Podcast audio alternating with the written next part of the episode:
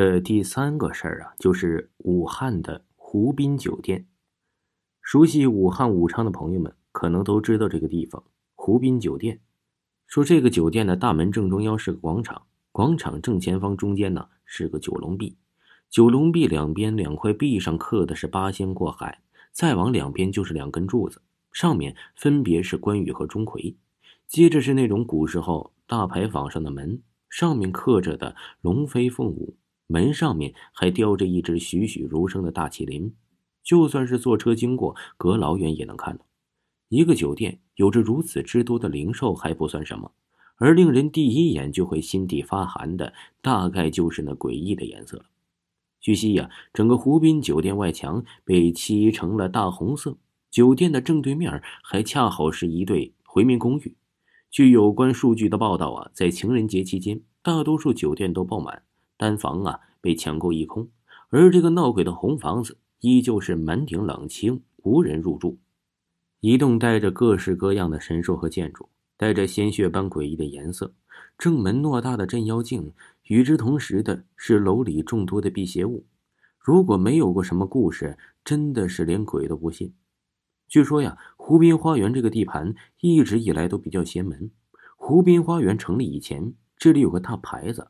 事故多发地段，下面是一个交警的临检点。为了警醒各路司机，旁边放置了一个宣传栏，贴了很多的车祸事故照片。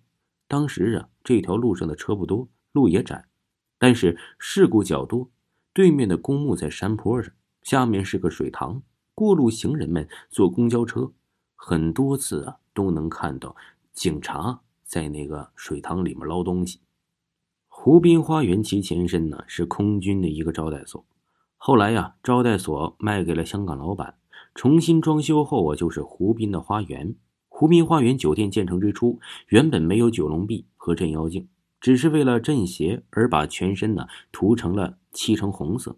可是两头总有经理全部在任职期间死掉了，于是香港的老板听从了高人的建议，在酒店的前面修了九龙壁。其中部放置了镇妖镜，之后啊，就再也没出过什么事儿了。这些年来，也陆续的有过往的旅客从湖滨花园住过，都没有遇到什么问题。但是据说呀，住过的人们呢，说呀，整栋建筑处于啊非常诡异的风格，房间太小，又都是红色基调，感觉是很压抑，所以依旧现在是生意惨淡，无人问津。